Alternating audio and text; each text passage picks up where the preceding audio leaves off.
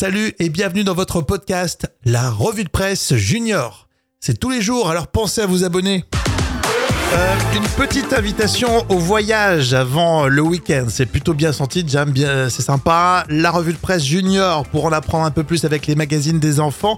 Alors c'est un sujet passionnant, les ados nomades dans le monde, c'est à lire dans GeoAdo.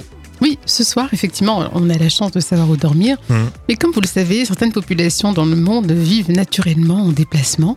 Et GeoAdo nous amène tout d'abord en Mongolie. Chaque été, la population nomade participe à un festival. C'est du côté de Nadan. Mhm. Ce sont des épreuves de tir à l'arc, de lutte ou encore de course de chevaux. Et les jeunes sont en déplacement tous les étés. Bah ouais, c'est passionnant. Et dans le Niger aussi, euh, c'est pareil. Et oui, ces peuples parcourent l'Afrique de l'Ouest à la recherche de pâturage pour nourrir leurs troupeaux.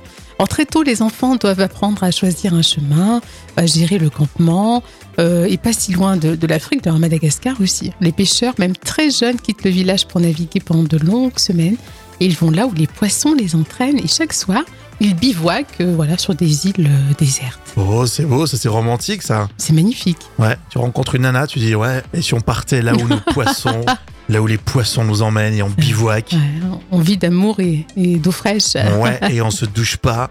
Oh mon Dieu, quelle horreur. Non, la vie nomade qui est de plus en plus rare en fait, Oui, bien même sûr. si chaque peuple euh, devient de plus en plus sédentaire, mais c'est très intéressant. Et c'est à lire dans, dans votre magazine Géo Ado.